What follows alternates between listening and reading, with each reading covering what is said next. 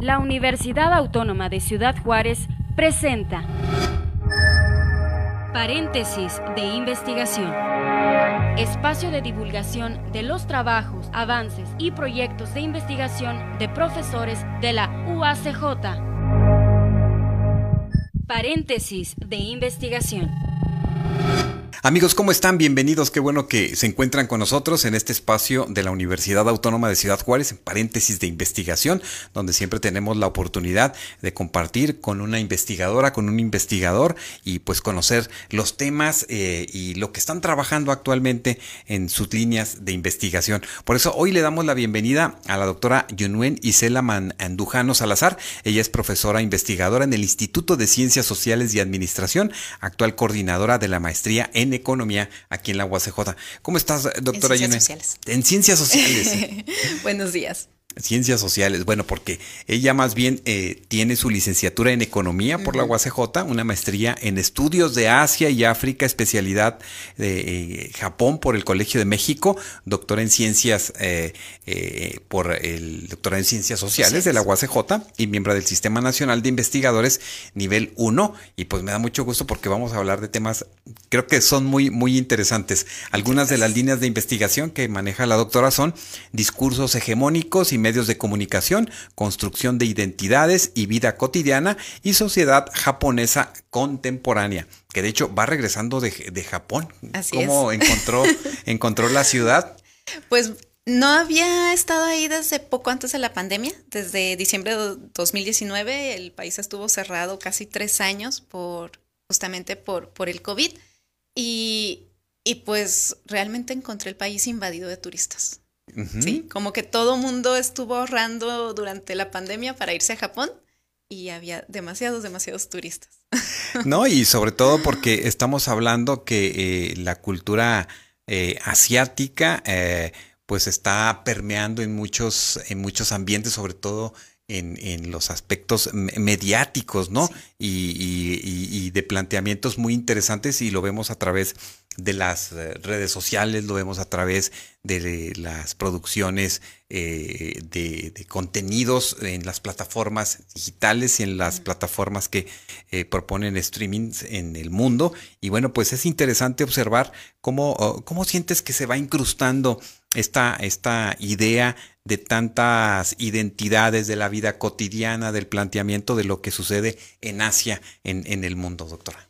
Pues para mí, justamente a través de los medios de comunicación, de todos estos contenidos audiovisuales, se van dando pautas de lo que está sucediendo en una sociedad específica, ¿no? Entonces, es parte de, lo que a mí me llamó la atención para, para ir estudiando y cada vez que voy viendo una tendencia, digamos, en los dramas, en las películas, eh, hace algunos años en los animes, pues es como, a ver, ¿qué está pasando en esa sociedad? Y es de ahí de donde busco las conexiones entre contenidos y, e identidades dentro de, una sociedad específica, ya sea la, japonesa, la mexicana y en algún momento un poquito la coreana.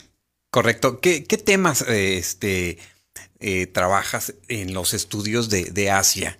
¿Y, ¿Y, cómo lo haces? Porque también pues estudiar también a la distancia o quizás hoy con muchas posibilidades de, la conectividad y de tener más contenido y más posibilidad de enlace, este, eh, ¿qué, planteamientos te haces en relación y, por qué los destacas? Bueno, en el, yo, yo, me especializo sobre todo en estudios japoneses, ¿no? Aunque también cruzo un poquito con, con el caso de, de, Corea. Y de Japón, digamos que la vida me ha llevado a, un poco de todo a mí me interesan mucho los temas que tienen que ver con la juventud y los adultos jóvenes en Japón, las tendencias, cuáles son los intereses, cuáles van siendo como que las, las trayectorias de vida que van destacando. En este sentido, por ejemplo, eh, destaca en Japón, en Corea, en China la cuestión de que cada vez hay más personas que deciden quedarse solteras o no tener hijos y cómo esto va impactando en cuestiones económicas, en cuestiones de política pública, etcétera. Y pues por cuestiones así de, de, la vida, también he tocado muchos temas que tienen que ver con, pues con negocios, con economía, con política industrial, etcétera, en el caso, en el caso japonés. Y, y bueno, pues en general lo que es la cultura pop, la cultura pop japonesa, trabajo mucho el fenómeno de idols y, y pues eso es lo que desde la maestría he, he ido acarreando. No, pues interesante, son temas muy, muy, muy... Eh muy recurrentes en la, en la actualidad. La, la, vez pasada que pudimos encontrarnos hablamos de la cultura, de la cultura sí. pop y vemos cómo está este, indudablemente incrustándose en, eh, sobre todo en América Latina. Uh -huh. Siento que, que, sí. que, está teniendo pues un, una, una fuerza, un impacto muy importante. ¿Todavía va en ese, en ese camino? Sí, yo siento que sí. Ahorita, desde luego, lo, lo que es la cultura pop coreana le está ganando a la japonesa en, en algunos sentidos, el K-pop, ¿no? La, la música, los idols. Sin embargo, pues realmente esto es como que parte de una eh, tendencia que inició con el caso japonés en los noventas.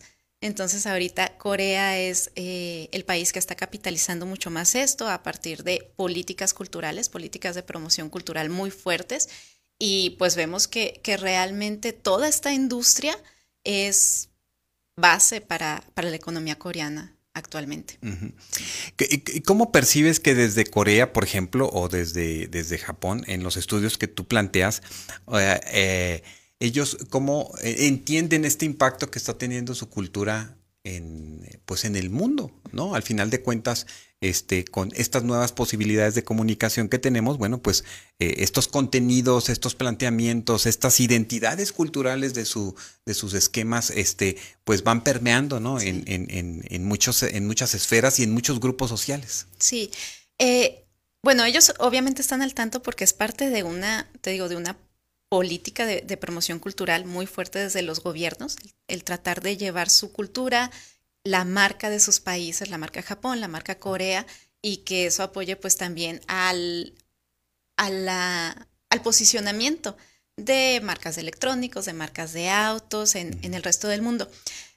Y también yo siento que las tendencias que uno va viendo culturales en aquellos países poco a poco van llegando a países como, como los, los nuestros, ¿no? En América Latina.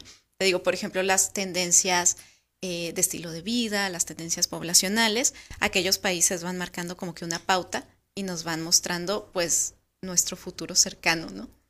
Pues eh, sí, y, y, se contrasta, ¿no? Con la cultura que vivimos, porque al final de cuentas eso sucede, ¿no? Sí. Con, con, fenómenos mediáticos que en ocasiones, bueno, pues no pueden ser incrustados por la idiosincrasia, la cultura en, en ciertos, en ciertos países. Pero, por ejemplo, este fenómeno de, de de child, child free, que al final de cuentas es eh, eh, que las personas pueden tener este, eh, pues sus relaciones matrimoniales o de pareja, pero deciden no tener hijos. Esto es una constante o es parte de la cultura de, de, de Asia, de Japón, de Corea.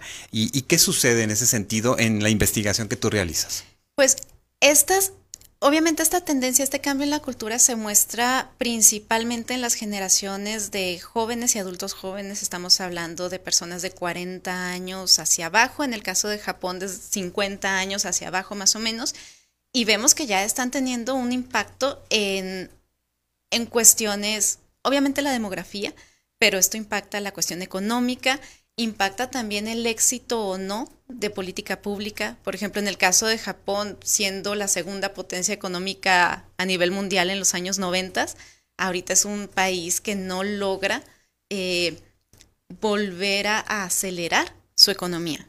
¿Por qué? Porque pues no tiene suficiente mano de obra, no tiene suficiente eh, renovación poblacional. Y por más que el gobierno implementa políticas públicas para tratar de promover que las mujeres tengan hijos, que puedan también desarrollarse profesionalmente, pero no dejen de lado la maternidad, pues esas políticas ya no tienen impacto porque pues ya es una cuestión que se está insertando culturalmente, ¿no? En las nuevas generaciones. Correcto, sí, mientras, por ejemplo, en, eh, en algunos países observamos todavía eh, la, la, la, presencia de, por ejemplo, de las, las parejas que tienen dos hijos, tres uh -huh. hijos, un hijo, eh, bueno, pues eh, pero, por ejemplo, ¿esto cómo se, se, se observa en, en, Es complicado ver a una familia, por ejemplo, en, en Japón o en Corea que tenga más de dos, tres hijos. Sí, sí, sí. Sí, sí, definitivamente. Y allá, por ejemplo, en el caso eh, japonés, coreano y chino en particular, es muy difícil ver madres solteras, cosa que en el resto del mundo es algo muy común ya. allá todavía culturalmente hay muchas, eh, pues muchas presiones hacia las madres solteras, también eh, en cuestión de, de, del reconocimiento a nivel legal, no tienen muchas facilidades, por lo que también es como una restricción para que las mujeres decidan, bueno, yo quiero tener hijos por mi cuenta, ¿no? O sea, casi no. Entonces, pues sí, sí, son dinámicas muy diferentes a lo que estamos acostumbrados a. ¿Cuáles son las, las uh, por así decirlo, los planteamientos que tienen eh, las parejas eh, eh, japonesas para poder eh, decidir, eh, por ejemplo, no tener hijos? O sea, ¿qué es lo que preocupa? ¿Qué es lo que, lo que están detectando como, como esos puntos que, que están viviendo estas generaciones? Y tanto también en el caso, por ejemplo, de, de Japón, ¿cómo afecta, por ejemplo, todo este tema que ellos vivieron? en la Segunda Guerra Mundial, todo este tema de, de, de, las bombas de Hiroshima, Nagasaki, o sea, todos estos esquemas que observamos que eh, pues se quedan en el colectivo, pero también se quedan pues en la historia de muchas familias. Bueno, ahorita estas generaciones básicamente son generaciones producto de, del milagro económico japonés hacia acá, ¿no? Entonces, no se ven tan impactadas por lo que pasó en la Segunda Guerra Mundial, pero sí por la cultura tradicional eh, muy paternalista que, arrastra Japón. Entonces, en el caso de las mujeres japonesas, pues ya al momento de estar desarrollándose profesionalmente, eh, se topan con que las expectativas sociales hacia ellas siguen siendo, si te casas, bueno, debes de hacerte cargo de todo lo del hogar, eh, debes enfocarte totalmente en la crianza de los hijos, y esto obviamente para ellas es un freno, es como decir, no, pues mejor no le entro a eso. O sea, ni siquiera me meto porque entonces va a empezar toda la presión social. Y en el caso de los varones es mucho la cuestión también de las expectativas de que ellos deben de hacerse cargo económicamente de sostener a una familia. Y cada vez pues el costo de vida es mucho más alto y los sueldos no van a la par. Entonces, pues ahorita es sumamente costoso en aquellos países criar a un hijo. Y las parejas jóvenes no se sienten con la, con la capacidad de hacerlo. Entonces es por un lado la cuestión económica y por otro lado la cuestión de las presiones sociales de cumplir con ciertos roles muy tradicionalistas que ya no van acorde a lo que ellos quieren. Y aunque tengan, eh, hay incentivos gubernamentales para los que los que están eh, teniendo pues uno, dos, tres hijos. Sí, sí existen, sí existen, pero como te comentaba hace rato, no están teniendo la suficiente, el suficiente éxito porque está entonces la cuestión cultural, ¿no? O sea, es como, ok, si me das un poco de dinero, apoyo para, para criar a mis hijos cuando son pequeños, pero pues es que yo no me quiero dedicar a, a cuidar a mis hijos, yo quiero hacer una vida profesional o yo no quiero quedarme en el ámbito doméstico y tú me estás así como que presionando a que lo haga, entonces pues deciden mejor no. No, pues mira, interesantes esas reflexiones. Quizás en eh, otras partes del mundo como, como, como México, quizás sean, sean muy similares algunas de estas reflexiones que se hacen desde, desde este, este país en Asia. Eh, ¿Qué te parece, doctora? Hacemos una pausa y regresamos. Eh, estamos compartiendo el día de hoy, amigos, con la doctora Yunuen Mandujano, profesora investigadora en el Instituto de Ciencias Sociales y Administración. Regresamos en un momento.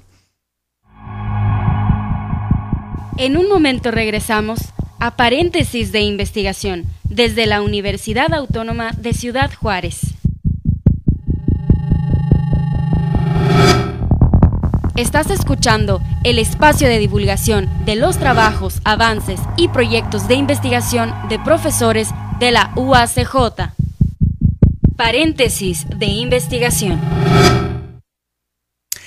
Amigos, regresamos a paréntesis. Está con nosotros eh, la doctora Yunuen eh, Mandujano, profesora investigadora en el Instituto de Ciencias Sociales y Administración. Y bueno, pues eh, nada más para conocer un poco sobre el trabajo que ha hecho en sus tesis, como por ejemplo la de maestría. Ella desarrolló eh, su tesis El mercado del idol varones en Japón, caracterización de la oferta a través del estudio de un caso representativo. Y su tesis doctoral es eh, Ídolos mediáticos y representación nacional, fortaleciendo la identidad nacional en el Japón contemporáneo. Estos eh, son partes de sus, de sus estudios y bueno, pues una extensa publicación también de artículos y bueno, pues coordinación de algunas de algunas publicaciones. En el tema, por ejemplo, de la identidad nacional de, eh, de Japón, ¿cómo es que llega a, a, plantearse este, este esquema? ¿Lo hace Japón de una manera deliberada? este, lo va planeando para poder colocarse a nivel global en una percepción distinta eh, o, es una cuestión también económica, va ligada a las dos, ¿cómo lo, lo percibes? Sí, fíjate que a partir del 2011, cuando fue el terremoto y el desastre nuclear de, Fukushima, en la década de los 90 y los 2000, Japón pues estaba en una crisis económica bastante fuerte y el gobierno no, no podía o no tenían éxito sus políticas económicas. Con ese desastre natural, como que el gobierno vio la oportunidad de fortalecer su identidad nacional a partir justamente de, de, de cuestiones simbólicas, ¿no? De los idols pop, de las selecciones de fútbol, etcétera, para dirigir a, toda la nación hacia metas comunes, que obviamente tienen que ver también con las, con las metas económicas. Y en este sentido sí ha sido bastante deliberado y sí es muy visible un discurso que busca promover ciertos aspectos de la, de la cultura nacional japonesa que se habían estado perdiendo, como es el pues el colectivismo, el poner por encima los intereses del grupo a los intereses personales, etcétera. Y sí está teniendo, obviamente, resultados, pero es más un, un discurso hacia adentro y hacia afuera es esta promoción, pues a través de, de, la, de la cultura pop, de darle mayor visibilidad a, y promoción a lo que es el anime, el manga, la literatura, eh, obviamente la, la, música, los videojuegos, etcétera, ¿no? Entonces es como que una doble campaña. Hacia el interior, fortalecimiento de la identidad nacional y hacia el exterior, un reconocimiento de lo japonés para promover justamente su, su marca su marca Japón. Pues fíjate, ahorita actualmente, por ejemplo, está todo un, eh, un esquema mm, pues de crítica a Japón por eh, la, la, el inicio este jueves de precisamente de, de, proyecta tirar 1.34 millones de toneladas de líquidos radioactivos. ¿no? Sí, de justamente el, el, desastre de Fukushima. Fíjense, sí. a, a, y entonces estamos hablando de que hay toda una serie de, de, de, de, crítica en ese sentido por la población, ecologistas, pescadores, organizaciones ecologistas, y, y nuevamente se vuelve a colocar un una, una, una idea, sobre todo en este, en este tiempo en el que eh, se plantean los temas de sustentabilidad, de cuidado ambiental, de los cambios climáticos. ¿Cómo, ¿Cómo percibes esto en relación a donde siempre Japón logra darle la vuelta, ¿verdad? A estas, a estas eh, percepciones a veces tan desafortunadas que suceden en, su, en su espacio, en su cultura, en su, en su, eh, en su territorio. Sí, pues justamente es, es como el intento de Japón de seguir posicionándose o seguir siendo percibido como, como un país pacifista, eh, que ve por el interés de, de todo el mundo, contra todas estas acciones que parecen contradecir ese, ese discurso, ¿no?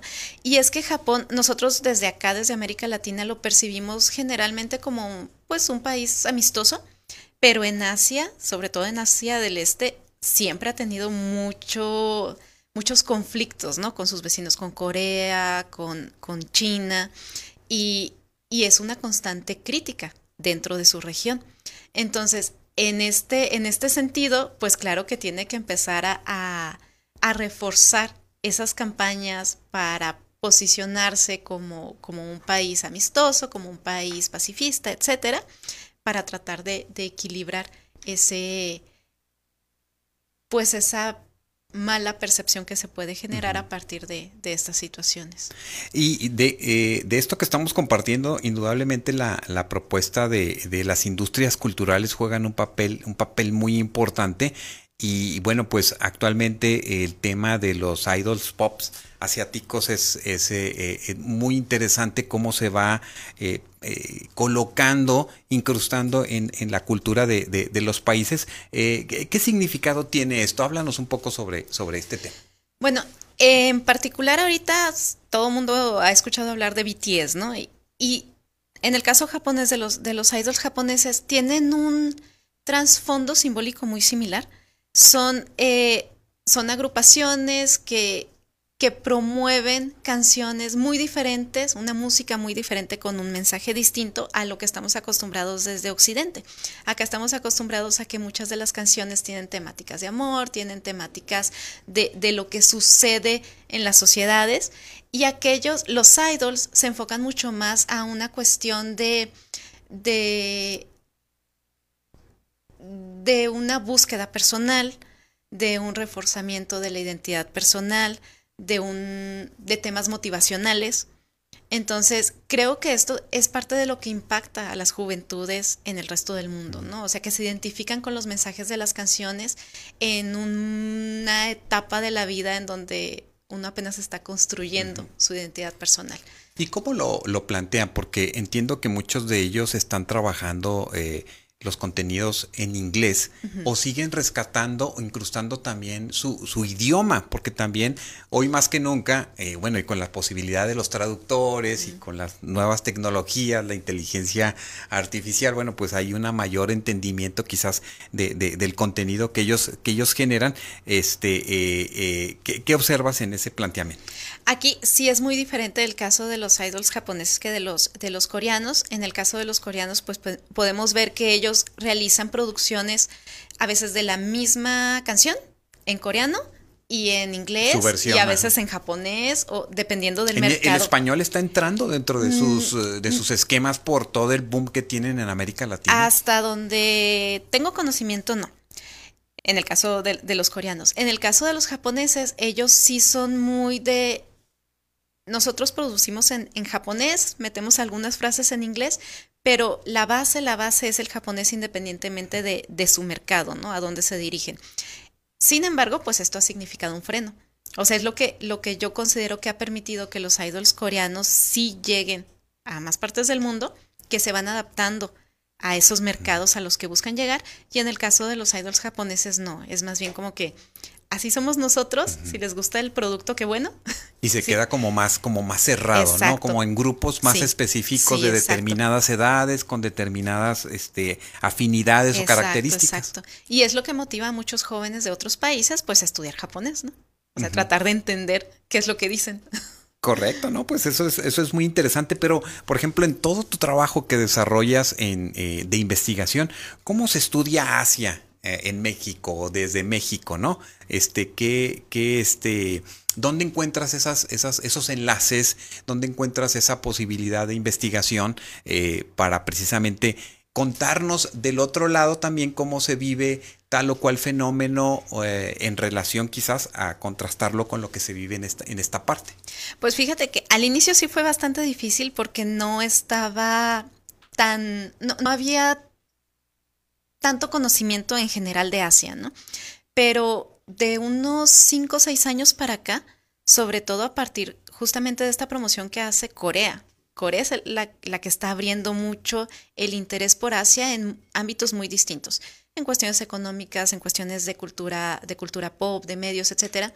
Se van abriendo espacios académicos en América Latina en, muchas partes, ¿eh? o sea, en Colombia, en Perú, aquí en México, incluso en Centroamérica, cada vez hay más universidades que tienen centros de estudios asiáticos y se van generando estos espacios, congresos, eh, cursos virtuales en donde pues la comunidad académica y los estudiantes que se quieren ir incorporando a estos estudios pues tienen más espacio para, para intercambiar ideas y, justamente hacer estos puentes, ¿no? Correcto. ¿Cuál es tu, por ejemplo, tu, tu liga con, con Corea, por ejemplo, con Corea? Con Corea principalmente es a partir de, de los cursos del eSchool que promueve la, la, Fundación Corea. Yo soy profesora ahí. Yo hablo sobre Japón, pero es una clase en donde tenemos módulos de Japón, de Corea y de China y vemos cuestiones de, de política económica y política industrial principalmente. Pero hay cursos netamente de historia de Corea, cursos de literatura coreana, cursos de justamente de idols coreanos, etcétera. Entonces, pues por ahí. Y esa puede ser una posibilidad de estudio para eh, alguna línea de investigación para quienes se interesen en estos, en estos temas. ¿Cuál es el, el, el, mensaje que le dejas a los, a los estudiantes, a los jóvenes que quizás eh, están teniendo demasiado interés en, en, estos temas, pero también cómo generar desde la academia una, un análisis o hacer un acercamiento un poco más, eh, más profundo en ese sentido? Pues yo sí los invito, de hecho tengo muchos estudiantes que, que han mostrado interés y yo sí les, invito a que, a que busquen programas, ahorita afortunadamente se están abriendo cada vez más espacios, que busquen y, y justamente para mí las, las sociedades asiáticas son una muestra de, de hacia dónde va el mundo en, aspectos económicos, políticos, sociales. Entonces creo que analizarlos sí nos puede dar muy, muy buenas pistas también para nosotros ir resolviendo problemáticas o ir anticipando posibles problemas en el futuro. Correcto, y bueno, y lo vimos con el COVID, ¿no? Nos anticipamos, por así decirlo. Por otro lado, participaste en la coordinación de Más allá del mundo en sueño, eh, este, una, un, un, texto donde eh, se trabaja el tema de eh, de, cuestiones de películas y su significado social. Háblanos sobre ese proyecto. Sí, bueno, pues justamente, ¿no? Me, me, interesa mucho todo lo que son los medios, las representaciones y los discursos. Y ese libro surgió de la clase de sociología del cine que imparto en el programa de sociología. Eh, con varios estudiantes, los invité a que, a que desarrollaran sus análisis para que se convirtieran en capítulos de, de ese libro. Y analizamos desde Coco, eh, Joker, mm, Roma, muchas películas y ahorita está de hecho en edición un, segundo volumen de, un análisis de representaciones en medios. Ah, representaciones de, todo tipo, ¿no? De, identidades de, México, de identidades de la comunidad LGBTQ, más, así, etcétera. Entonces es, es, pues es muy interesante ver cómo cada vez más los jóvenes van detectando eh, el impacto que tienen las representaciones en los medios en la vida, en la vida real. En la vida cotidiana, sí, sí. No, pues eh, cuando esté ese texto te invitamos para que nos vengas a compartir con algunos de los, de los participantes. Por cierto, este texto más allá del mundo de sueños está eh, de manera libre en el libros.uacj.mx, lo pueden descargar y leer ahí. Sí, sí, sí.